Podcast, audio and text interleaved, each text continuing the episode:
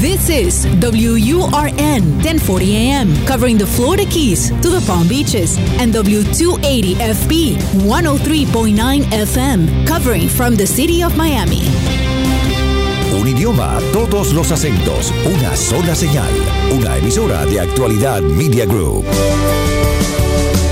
Más allá de todo lo que pasó. Te escucho es presentado por Benésere, un centro de salud especializado en acupuntura y medicina oriental.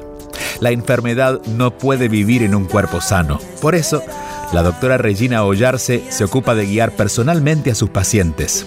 Benésere está en Miami. Reserve su cita para esta semana al 305-599-0770. 305-599-0770. Te escucho con Julio Bebione. Cuéntanos qué te pasa.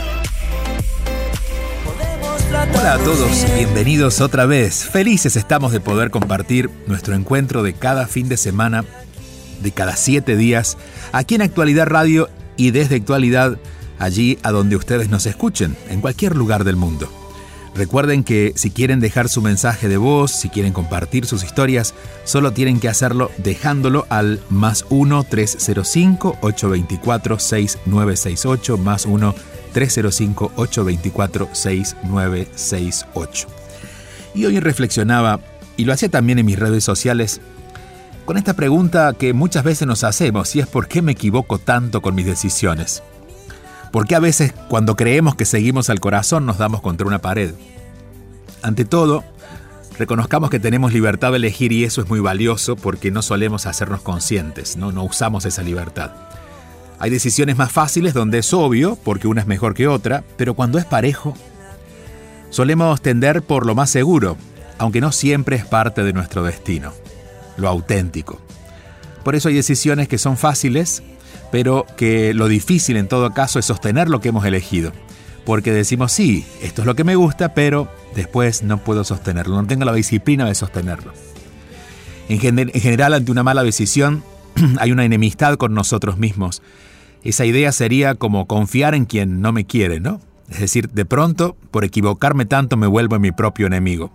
Por eso, vamos a mm, cuestionarnos la forma en que tomamos decisiones para darnos cuenta a partir de lo que decidamos en esta semana, si realmente eso que queremos hacer, que queremos decir, que queremos comenzar, corresponde con, con lo que se siente con nosotros. La mente siempre va a decir que sí, porque la mente va por lo, por lo que le conviene, pero se siente, se siente propio, se siente auténtico. Y a medida que las decisiones que vayamos tomando se sientan más auténticas, les aseguro, todo comenzará a ir un poco más fácil, a sentirse más liviano tratando de buscar ese punto de equilibrio entre lo que debemos y lo que sentimos, es que estamos compartiendo 30 minutos cada semana para poner un poco de inteligencia espiritual sobre todas las otras inteligencias y encontrar un punto donde podamos convivir con el mundo sin caer víctima del mundo o sin hacer al mundo víctima de nosotros. A veces somos demasiado impositivos. Encontrar ese punto medio es nuestra intención. Aquí estamos, aquí comenzamos Recuerden que si quieren dejar sus preguntas o sus mensajes es el más 1-305-824-6968 a través de WhatsApp, más 1-305-824-6968. Aquí estamos, aquí estoy, te escucho. Escríbenos tu mensaje y conéctate al 305-824-6968. Te escucho con Julio Bebione. 305-824-6968. Hola Julio, qué gusto me da tener la oportunidad de hacerte esta pregunta. Tengo nueve meses de embarazo, de los cuales seis dejé las puertas abiertas al papá de mi bebé para ver si se involucraba o no. Él ha pasado por un proceso de negación, rechazo, dudas y constante indecisión. En el trayecto me ha ofendido, irrespetado, juzgado, mentido, difamado, sobre todo cada vez que alguien lo señala o habla de su falta de compromiso o que él se sienta señalado. De alguna manera siempre termino siendo yo la responsable y él la víctima. Ha dicho cosas súper duras e injustas, incluso a mis familiares directos. Obviamente después lo desmiente. Así fue el proceso hasta que después de una gran molestia pasé un susto con mi embarazo y fue mi mismo doctor quien me dijo, ¿hasta cuándo vas a aguantar? Tu hija y tú no lo necesitan. Abogados amigos me sugieren lo mismo, pero mi familia no. Ellos son los que piensan de que si nos tocó alguien dañino cercano debemos aceptarlo y aguantarlo. No sé qué hacer ni cómo actuar. He llorado muchísimo por lo injusto que este muchacho ha sido conmigo, por sus mentiras, pero no quiero ser mala persona con él y tampoco quiero dañar ni truncar a mi hija. Por un lado, yo de chiquita estuve expuesta a familiares que no solo me maltrataban físicamente cuando mis padres no estaban, sino que me decían que yo no era hija de mi papá y que jamás me querrían. Reproché mucho a mis padres por no protegerme de eso y fue mucho lo que tuve que sanar después de adulta. Siento que estaría de alguna manera exponiendo a mi hija a una toxicidad parecida que yo como adulta entiendo, pero que ella por lo menos en sus primeros años no va a entender. Por otro lado, entiendo que mi hija tiene sus procesos y que la historia con su papá es de ella.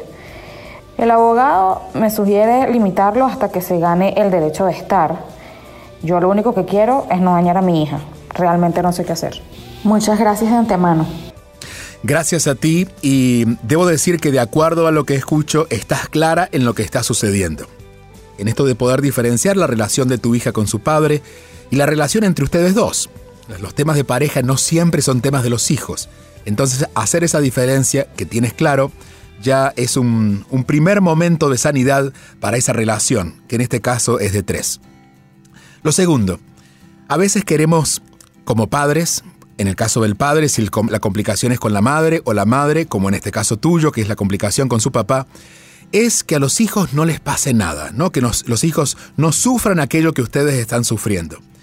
Eh, y aquí, bueno, habría que ver qué está pasando con ese padre y esa hija. De todas maneras, algo tengo claro y tú también tienes claro en tu mensaje, y es que la relación entre ellos dos es de ellos dos.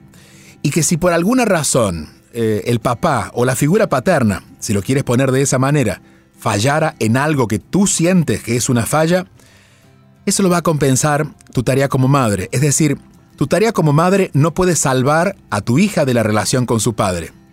Y a veces es tanto el énfasis que esa mamá hace, que en tu caso puede ser, para tratar de que no se note o no pase nada malo con ese padre y esa hija en su relación, que te olvidas de tu función, que es la de ser mamá, y bueno, y quedan las dos patas cortas, ¿no? Ni la mamá está tan completa por tratar de que el padre haga lo que tenga que hacer con su hija, o con la hija tratando de que no se note la ausencia del padre o los problemas con el padre, y la mamá en ese abandono a sí misma se siente, bueno, se siente que, que está desconectada de su hija. En resumen, ocúpate de ser la mejor mamá posible.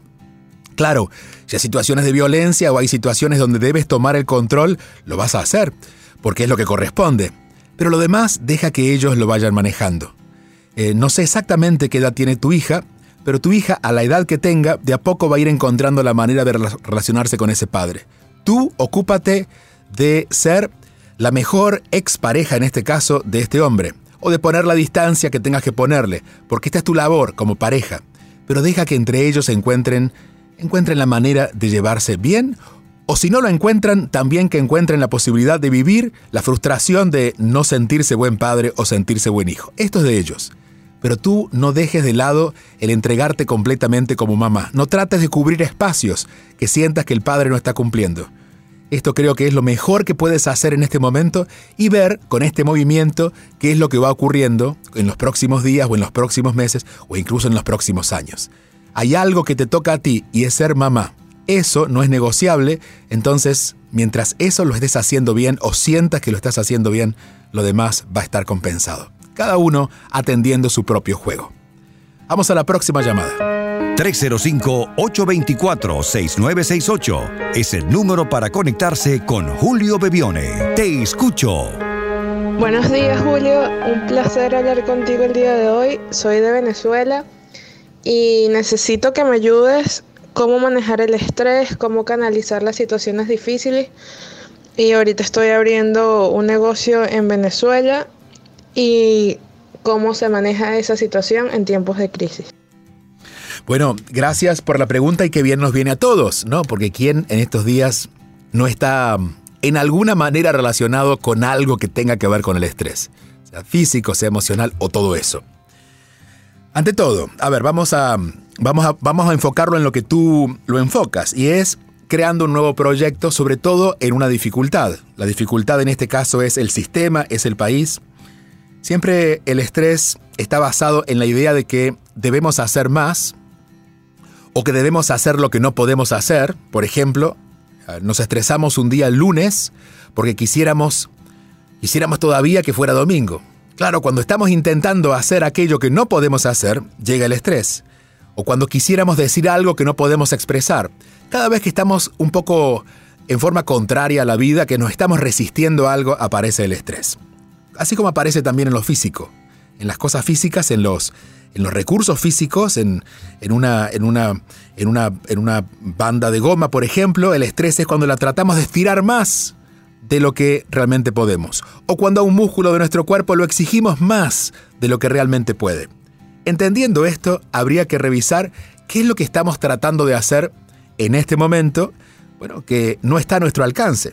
Por ejemplo, si estás en Venezuela, tratar de que las cosas a veces sean más fáciles o diferentes, pero no es posible. No es posible porque el sistema no lo está permitiendo.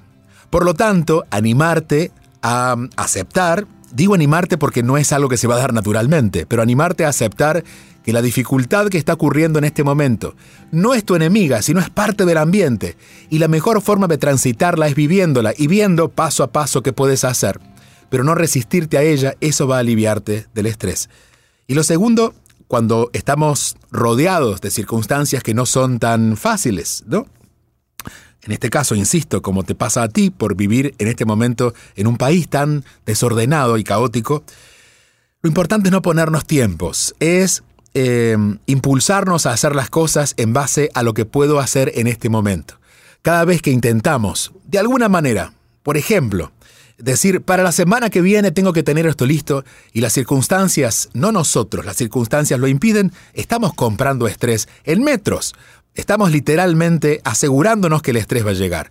Por lo tanto, reconocer lo que podemos hacer y lo que no está a nuestro alcance, y reconocer que lo queremos hacer, pero no sabemos en qué tiempo, eso va a ir aliviándonos de la tarea de estar tanto en control de las cosas que nos suceden. Hay una mm, fórmula muy práctica que es usar la respiración en esos momentos, porque lo que genera el estrés generalmente no son las situaciones externas, sino los pensamientos que tenemos hacia esas cosas. Entonces, cuando digo, a ver, hay muchas situaciones para muchas personas que son adversas, pero no se estresan. La diferencia es que sus pensamientos estar más claros. Entonces, la manera de aclararnos emocionalmente, a nivel mental, en esos momentos, es a través de la respiración. Es algo muy simple. Es en esos instantes respirar tres, cuatro veces seguidas y nos daremos cuenta que a través de la respiración logramos cierto alivio. Y desde ese alivio podemos ver las cosas diferentes.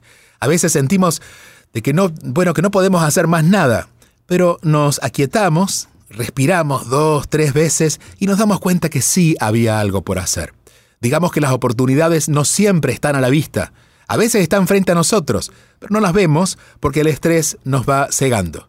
Cuando nos animamos a hacer una pausa, a respirar profundo, vamos abriendo ese espacio interno para empezar a ver las cosas diferentes. Y en este momento te diría a ti, cuán valiente animarte a iniciar proyectos en una situación de caos. Valiente, pero de verdad, eh, doblemente mereces el mérito, porque es muy fácil a veces hacer cosas nuevas cuando todo está a nuestro favor. Pero qué difícil es, difícil pero necesario, cuando empezamos a hacer cosas diferentes en un lugar donde aparentemente nadie nos apoya o donde las condiciones no están dadas.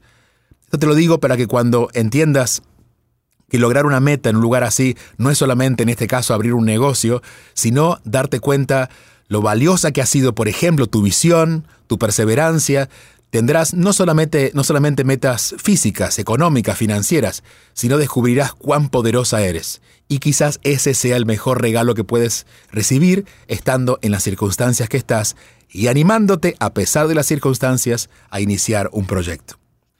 Te mandamos un abrazo a ti y a todas las personas que en Venezuela se conectan para estar, para estar presentes de alguna manera por aquí. Nosotros estamos en Miami físicamente, pero nuestro corazón se reparte por donde estén ustedes.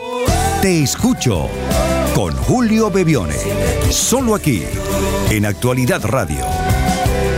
Te escucho está siendo presentado por Benésere, un centro de salud especializado en acupuntura y medicina oriental en Miami. Reserve su cita para esta semana llamando al 305-599-0770. 305-599-0770 o síguelo en sus redes sociales como arroba Benésere Miami. Que quieras escuchar Hola Julio, buen día de aquí desde Venezuela. Mi pregunta es la siguiente. ¿Por qué siempre tengo esa angustia de estar buscando algo que no logro eh, encontrar? Me aburro de todo. Eh, siempre estoy con una sensación de angustia interna, a pesar de que estoy buscando bastante en la parte de autoayuda, medito, eh, comencé a hacer yoga, pero hay como algo interno dentro de mí que no termina de, de encontrar esa paz, esa, esa necesidad de no buscar más, sino de estar dentro, pero es que no la consigo por más que trato de meditar. siempre siento que, que me falta, me falta algo y no sé por dónde encontrarlo. Gracias. Gracias a ti y en tu pregunta de alguna manera has encontrado la respuesta. Eh, en resumen tú dices, busco mucho, pero sigo angustiada porque no lo puedo encontrar. Y al final dices, siento que no tengo que buscar, que en realidad eso es lo que me angustia, ¿no? El seguir buscando algo que no encuentro. Y esa es el, ese es el principio de esta respuesta. Eh, a veces cuando buscamos algo que es valioso para nosotros, pero fuera de nosotros, por ejemplo, sentirnos mejor, solemos caer eh, en la trampa de lo externo. Y a veces lo conseguimos momentáneamente, un lugar, una persona, una situación que nos hace bien, pero tenemos que aferrarnos a eso porque decimos después, bueno, si me voy de este lugar, si no estoy relacionado con esta gente, si no pertenezco a esto no me voy a sentir bien. Y ahí es cuando caemos en la trampa. Y aparecen los miedos y aparecen estas maneras favoritas de nuestro ego de hacernos sufrir hay algo muy claro, y es que cuando estamos de verdad angustiados y no hay aparente situación externa o no hay nada grave pasando fuera de nosotros, esa angustia suele estar relacionada con nuestro propio abandono. Es decir, cuando no nos atendemos a nosotros, de a poquito, ese, esa distancia que vamos poniendo con nosotros mismos se va haciendo sentir en forma de angustia. Y te voy a poner un ejemplo físico para que lo puedas entender. Cuando tú tienes, por ejemplo, una pareja, o un hijo, una relación importante en tu vida. Pero mm, tú sabes que es importante, pero no la atiendes. Tú das por sentado que, como es tu hijo o es tu esposo, bueno, nada, ya está dada la relación. Entonces, no le prestas atención porque tú dices, pero si él ya es mi hijo. No, le, no lo atiendes en aquellas cosas que necesita. Y de a poquito esa persona se comienza a angustiar. No porque tú hagas malo, algo malo o algo en contra de él, sino porque no estás, la persona no te siente presente. Eso mismo pasa con nosotros mismos. Cuando nosotros no estamos tan pendientes de nosotros, por ejemplo, necesito decir algo, pero no lo digo. Necesito hacer algo para mí, pero me ocupo de hacer algo para otro. Necesito, por ejemplo, descansar, pero digo, no me puedo dar ese lujo.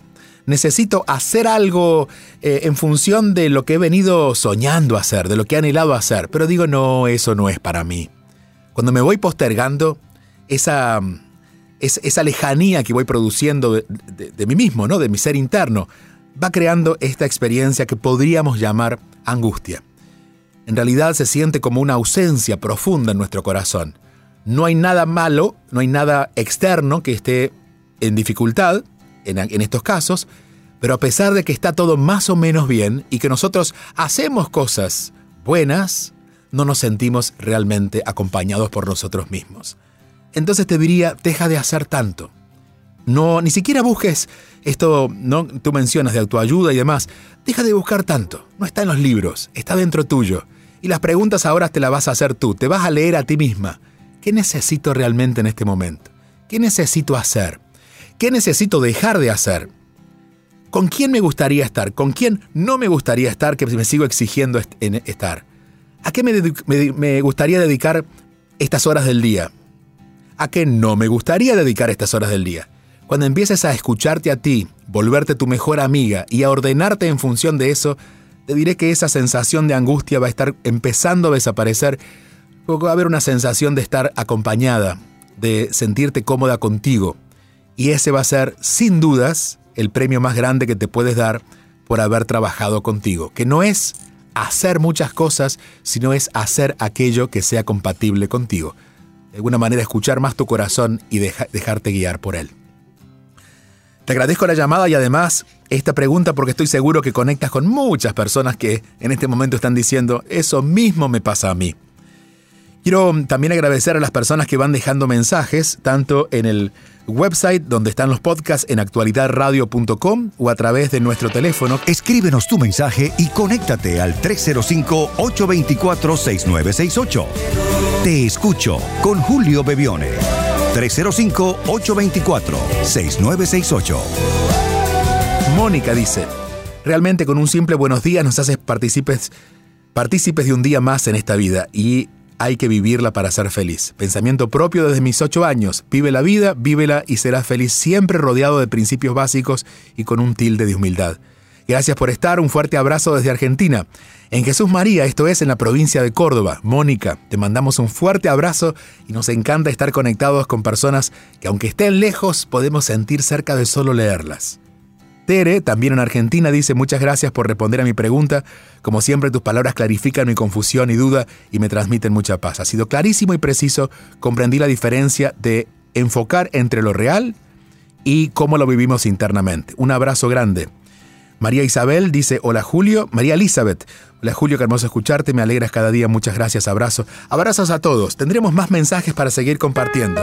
305-824-6968 es el número para conectarse con Julio Bebione. Te escucho. Hola Julio, qué bueno que ahora uno te puede comentar y dejar mensajitos, me encanta. Eh, soy Ninuska, eh, soy de Venezuela y bueno, aquí en la ciudad eh, Miami que estoy, que acabo de llegar, el, adaptarme a la, ciudad, adaptarme a, a una forma diferente de trabajar me está costando mucho y no sé, no sé qué herramientas debo de usar para, para poder eh, estar bien, estar sin tanto estrés. Y bueno, mil felicidades por el programa, me encanta. Muchas gracias Ninoska y bienvenida, en este caso a Miami.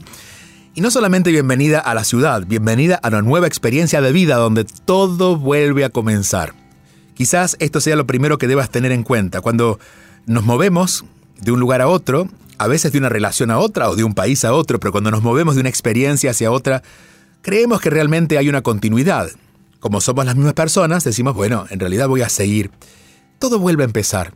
Cuando terminamos una relación, lo que hemos vivido con esa relación no necesariamente nos sirve para la próxima. Cuando hemos criado un niño, la experiencia con ese hijo no necesariamente nos sirve para el próximo hijo. Cada experiencia siempre trae en sí misma la capacidad de enfrentarnos a todas las dificultades necesarias para aprender lo que tengamos que aprender o darnos cuenta de lo que tengamos que darnos cuenta. Por lo tanto, de entrada aceptar esto es quitarle angustia, porque todas las expectativas que traíamos, por ejemplo cuando nos mudamos hacia un país, cuando emigramos, suelen tener la tendencia a morir. ¿Por qué? Bueno, porque no estábamos aún en el lugar.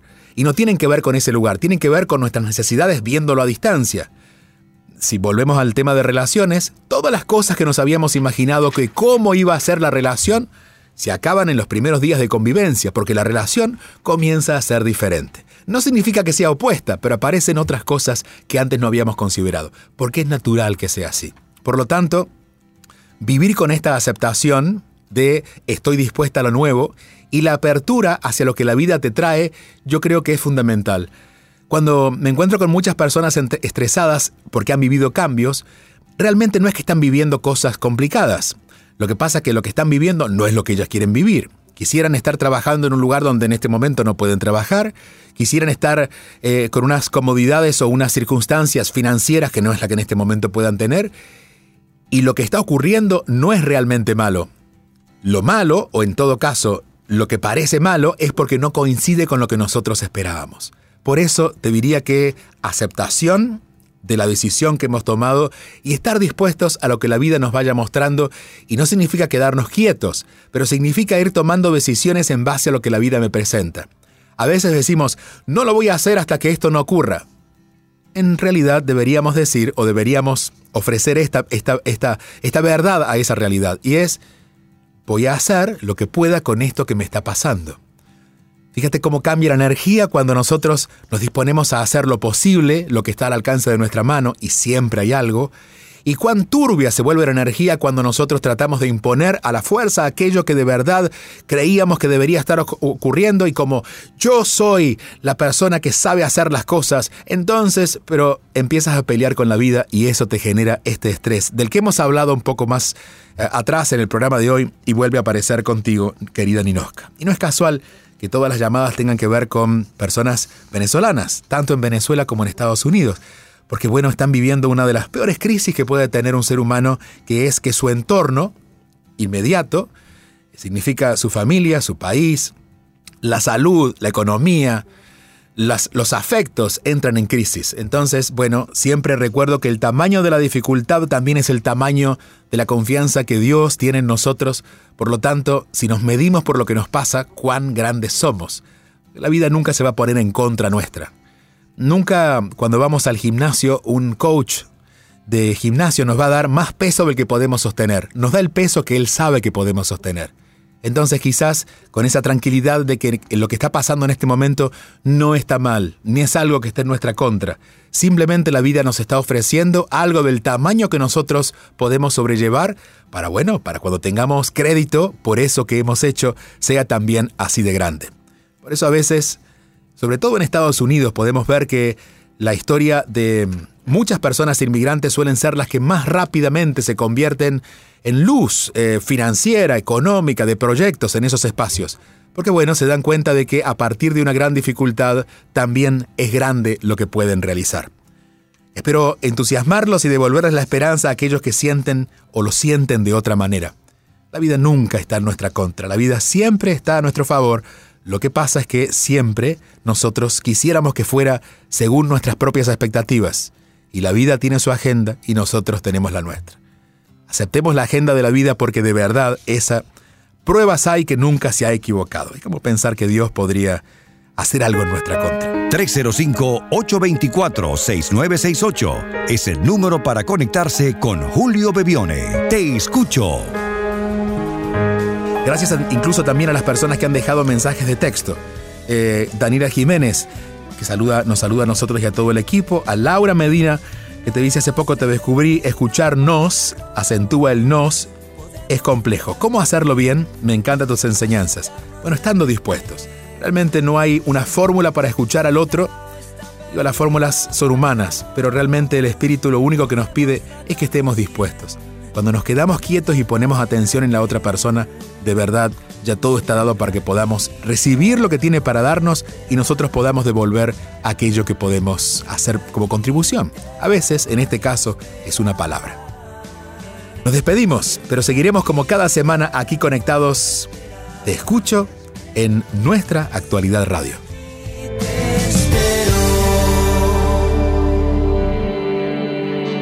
Escríbenos tu mensaje y conéctate al 305-824-6968.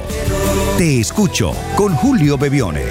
305-824-6968.